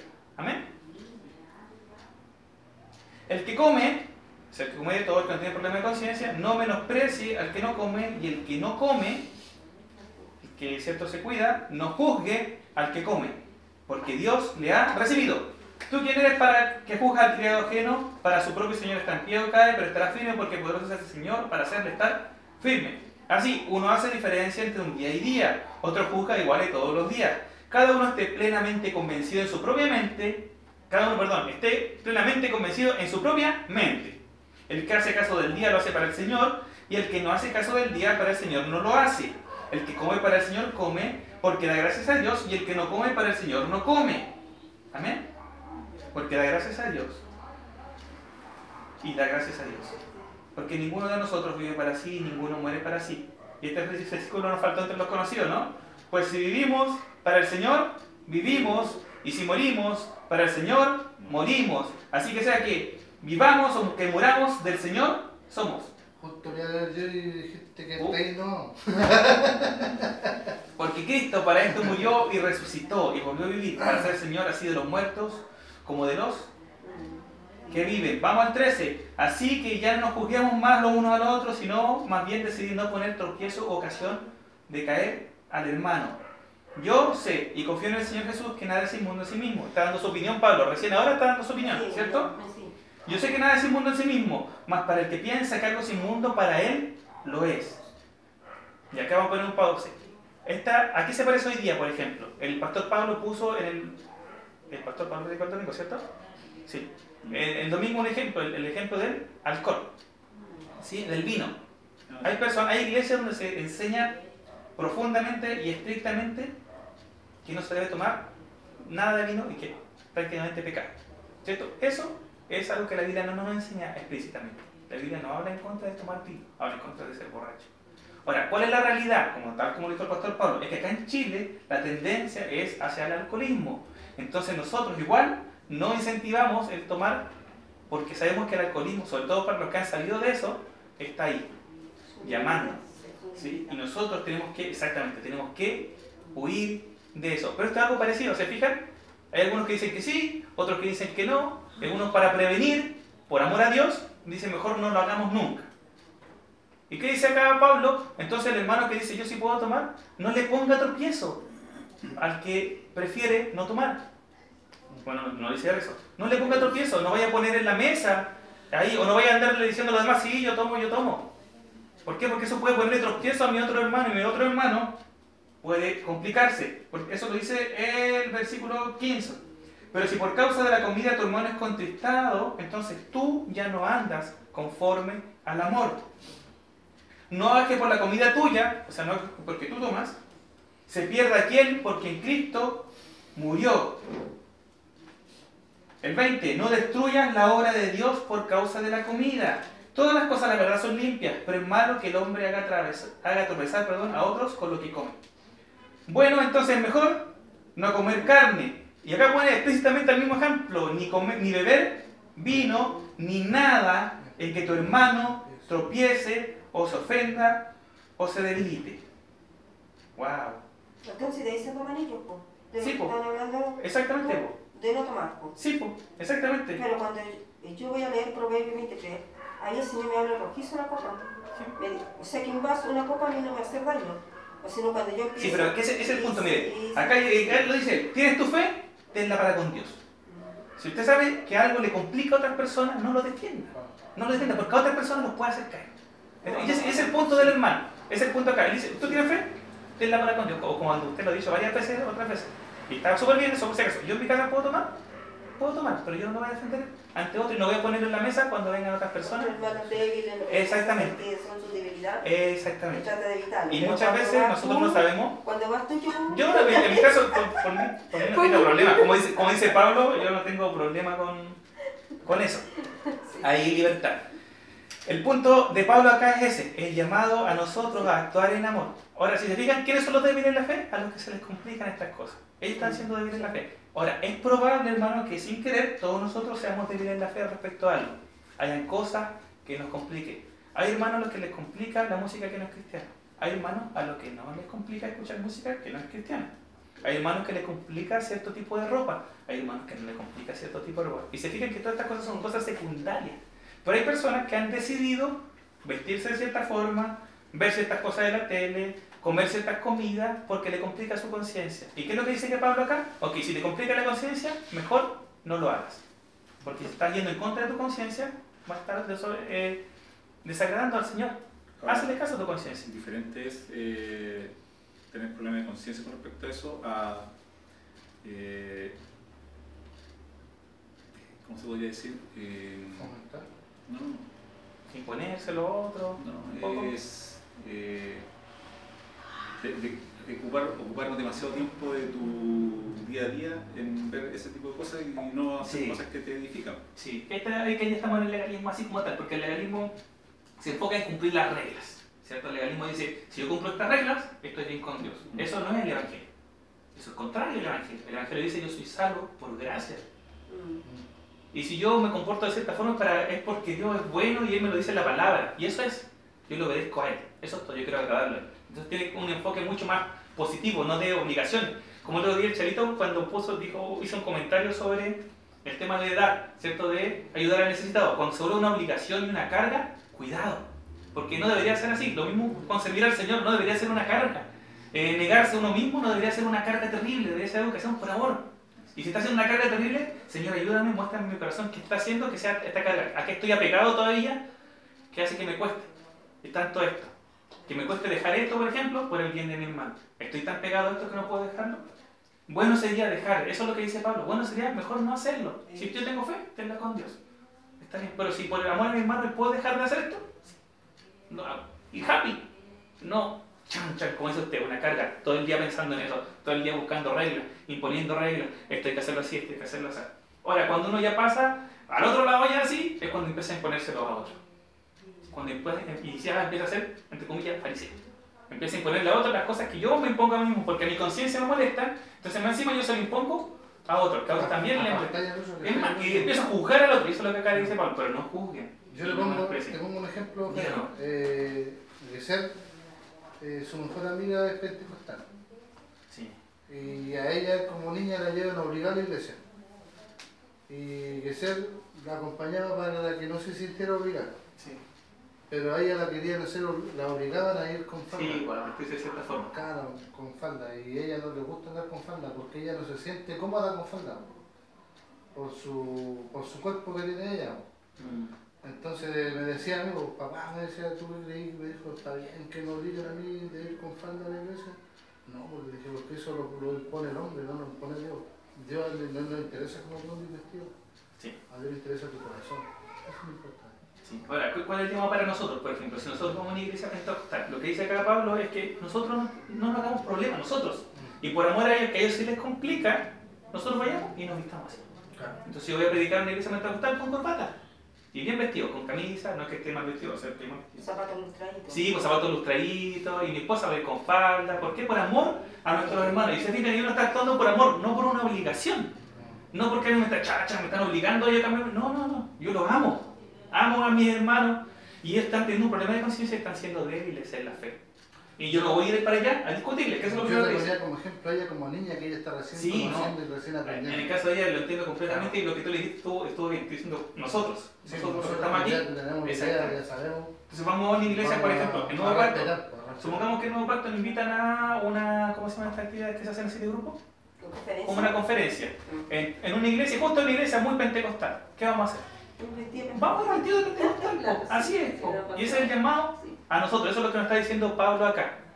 Entonces, ¿quiénes son débiles en la fe? Probablemente todos seamos débiles en la fe en algo. Sí. Hay cosas que a nosotros nos compliquen que quizá a mi hermano no le complica nada. Y no estamos hablando de pecado, obviamente. Hay, el pecado, la lo- hay listas de pecados. ¿Cierto? Hay cosas que explícitamente son pecados, pero hay cosas que no son pecados y que puede que a nosotros sí nos incomoden igual. Yo prefiero no hacerlas. Pero puede que a mi hermano no le, no le complique. Pero podría ser en bases como, yo bueno, yo escuché a un pastor Ujú. que decía que eh, hoy en estos tiempos la moda entró a las iglesias evangélicas, ¿se entiende? Yo también ahí lo veo en parte como una enseñanza. Por ejemplo, yo digo, si viene una moda de vestido largo hasta abajo y, y tenemos que andar vestido hasta ahí, podría usar la faldita un poco más bajo la rodilla. ¿Entiendes? O al revés, la iglesia que siguen vestidos largos hasta abajo, que se llegan a enredar las pobres chicas así con el vestido, Ujú. ¿Entiendes? Entonces no debería ser así, pero tampoco no me voy a ir a- al otro extremo. Como decía el pastor, que la moda y el mundo entrado a la iglesia evangélica, que hoy en día se viste, que se pinta, se tiñe en el pelo, tocando los callos de. Así, hay hermanas que se tiñen el pelo. No sé, que me sorprende que me Claro, eso. eh, van todo, toda la moda, la moda, las alhajas, Yo las creo que tiene pelo blanco, siempre me tiene pelo blanco. Si algún día llevo el pelo blanco, Entonces, en parte Sí. me cayó a mí también el, el- Sí, lo que daba, ¿entiendes? Pero, por ejemplo, un ejemplo te voy a ponerte. Si yo veo una chica, si yo veo una chica en la iglesia eh, que va con una mini muy cortita, ¿entiendes? Y yo sé que es incómodo para las chicas y para las mujeres el porque si es corta su mini y al sentarse se levanta mucho más arriba. Entonces yo tengo que mirar por amor a los hombres, mis hermanos que hay en la iglesia, y poder conversarlo, que es muy diferente a, a exigir, a conversarlo. Darle a saber a ella cuál es el motivo de su mini, ¿entiendes? Porque nosotros tenemos que ser llamativas, eh, las casadas para los esposos, y las jovencitas, y cuidarlas nosotros los más Sí. a- adultos, esa el respeto mundo. Saber, claro, saber, porque la- hay débiles en que en los ojos de los Sí, hombres, también en la iglesia, todos los hombres vienen llegando recién y siempre sus ojos se van a ir y no vamos a decir, oye, oye, el cab- viejo que viene llegando, el hermano, miró a las chicas de esta manera. No, se, se entiende. Hermana, mira, ahora, lo- hay varias cosas que, que decir Oye, sobre el sí. tema, pero veamos. La mayoría de las cosas que hoy día en estas iglesias son como reglas establecidas, Sí, es nacieron con buena intención. Nacieron de personas que dijeron, mejor seamos prudentes en esto y hagámoslo de esta forma. Y empezó con un buen corazón. Y pasaron los años, los años, se pervirtió el tema y llegó a ser una regla impuesta y exagerada, que hace funcionar el legalismo. Entonces, por eso hay que tener cuidado con esas buenas intenciones. Por ejemplo, voy a poner un ejemplo que yo, en el que yo creo. Yo prefiero como hombre no salir... Ah, ah, no, te- sí, pues tergiversa así a través del tiempo, se va transformando en algo nada que ver. Yo como hombre prefiero no salir a predicar con una mujer, sobre todo si es joven, los dos puntos. Sí, Los dos solos vamos a predicar, vamos a visitar a, una- a un- a alguien. No, prefiero no, para tener cuidado. Y yo recomiendo eso, pero es una recomendación. Pero yo sé que hay otros hermanos que no les complica el tema. Y yo no puedo juzgar al hermano porque a él no le complique y a mí sí me complica. ¿Se fijan? Y yo siempre lo voy a recomendar porque sí que es peligroso en estos tiempos, Sí. lamentablemente. Y bueno, siempre ha sido peligroso el tema de las relaciones entre hombre y mujer. Entonces, es un ejemplo. En mí nace como una buena intención. ¿Se imaginan? Esto lo digo ahora, un hermano lo escucha, pasan años, años, años, años, y en 50 años más la iglesia prohíbe que el hombre y la mujer se sienten juntos. Así, así pasa. Y hay iglesias en iglesia. que es así, Sí. ¿o no? Ahí cosas se con paran. amor. Eh, ¿Se fija, no? Algo que nace como una buena intención, como una recomendación, pasa a ser una regla establecida y mucho más fuerte de lo que, eh, de lo que nació. Entonces, todos nosotros probablemente seamos débiles en la fe en algún- respecto a algunos temas. Eso tenemos que tener cuidado y reconocerlo, porque si nuestra conciencia nos complica, eh, hay que hacerle caso. Es mejor hacerle caso a nuestra conciencia, hasta que Dios transforme nuestra conciencia y nos dé libertad si es necesario. Porque después, ¿qué? Eh, ¿Es tan malo negarse a ciertas cosas?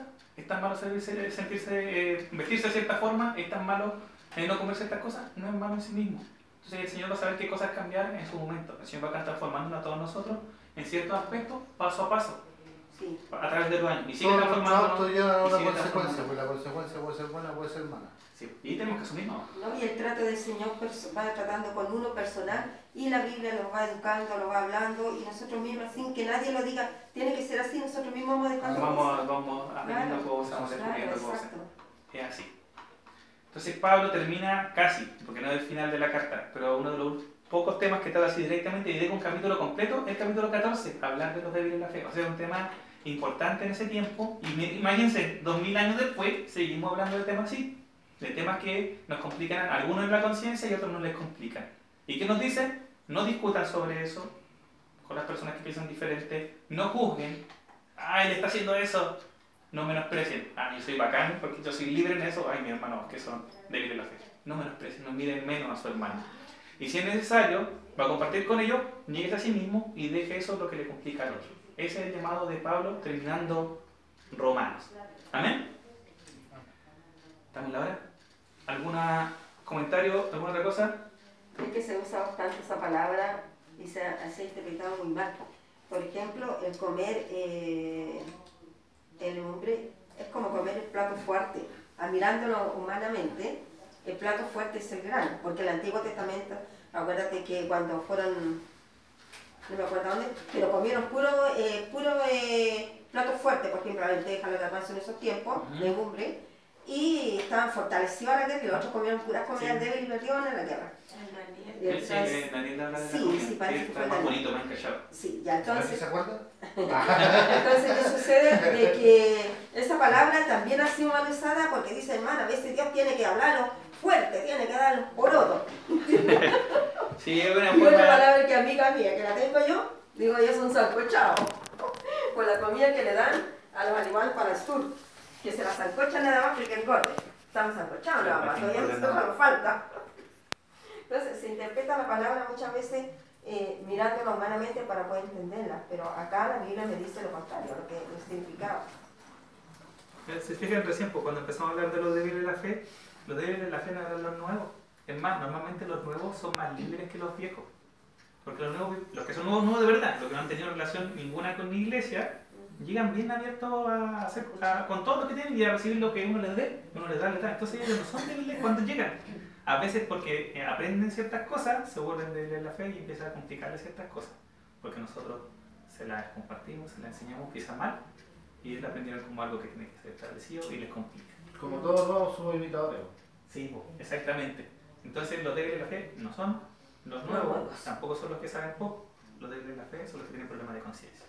En otro pasaje, no me acuerdo si era en Romanos o en Corintios, también lo, lo llamo así, los débiles, los que tienen una conciencia, conciencia débil. ¿Sí? De la fe son los débiles de conciencia. Vamos a orar, vamos a entregar este tiempo al Señor, que el Señor nos ayude a estudiar Romanos, que el Señor nos fortalezca, que el Señor nos ayude. Gracias Señor por tu palabra.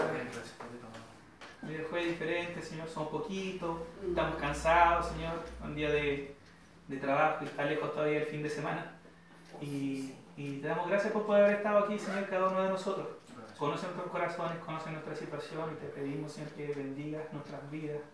La de cada uno de los que estamos aquí, Señor, que tú nos llenes, que nos transformes, que nos sanes, Señor, de nuestra enfermedad física, de nuestra enfermedad espiritual, Señor. Si hay cosas en nuestros corazones, en nuestras mentes, en nuestra forma de ver el Evangelio, de ver la vida cristiana, Señor, que no te agradan, te pedimos perdón y te rogamos que nos ayude, Señor, a ser transformados. Ayúdanos a estudiar Romanos, a profundizar, Señor, en la justificación. Justificados por la fe, tenemos paz contigo, por medio de la obra de nuestro Señor Jesucristo, en quien tenemos redención por su sangre y perdón de los pecados. Nuestro fue en propiciación por nosotros. Son tantas palabras que quizás no están dentro de nuestro diccionario normal, que no lo usamos en el día a día. Ayudarnos a profundizar en ellas, a entenderlas, a disfrutarlas, papá. Y te rogamos, como siempre, por este hogar. Sigue bendiciéndolo, Señor, sigue fortaleciendo a cada una de las personas que viven en este lugar, Señor.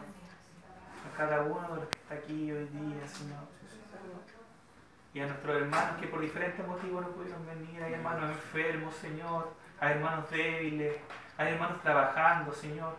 Hay mamás que están con sus hijos, que no pudieron venir porque mañana van a la escuela, Señor, por diferentes motivos. Tú conoces cada situación y te rogamos que bendigas a nuestros amados hermanos, a los que están cerca, a los que están lejos. A mi hermana Ana, Señor, sí, a mi hermano Juan, papá. Tú conoces sus situaciones, Amén, Señor, conoces las enfermedades, Sí, papá. Señor Y cuántos más hermanos enfermos que hay, Señor. Te rogamos que tú bendigas, Señor, su vida y le fortalezcas primeramente espiritualmente para soportar este tiempo de prueba, Señor. Y le fortalezcas físicamente, Señor, y proveas tú para su sanidad, Señor, a través de un milagro o a través de la mano de los doctores, según sea tu voluntad, Señor. Glorifícate tú, Señor. Te rogamos por el pastor Pablo, que está en Caranavi, Señor. Sí, Señor. Cuídalo, guárdalo tú, Señor, en este viaje, que sea de bendición y edificación.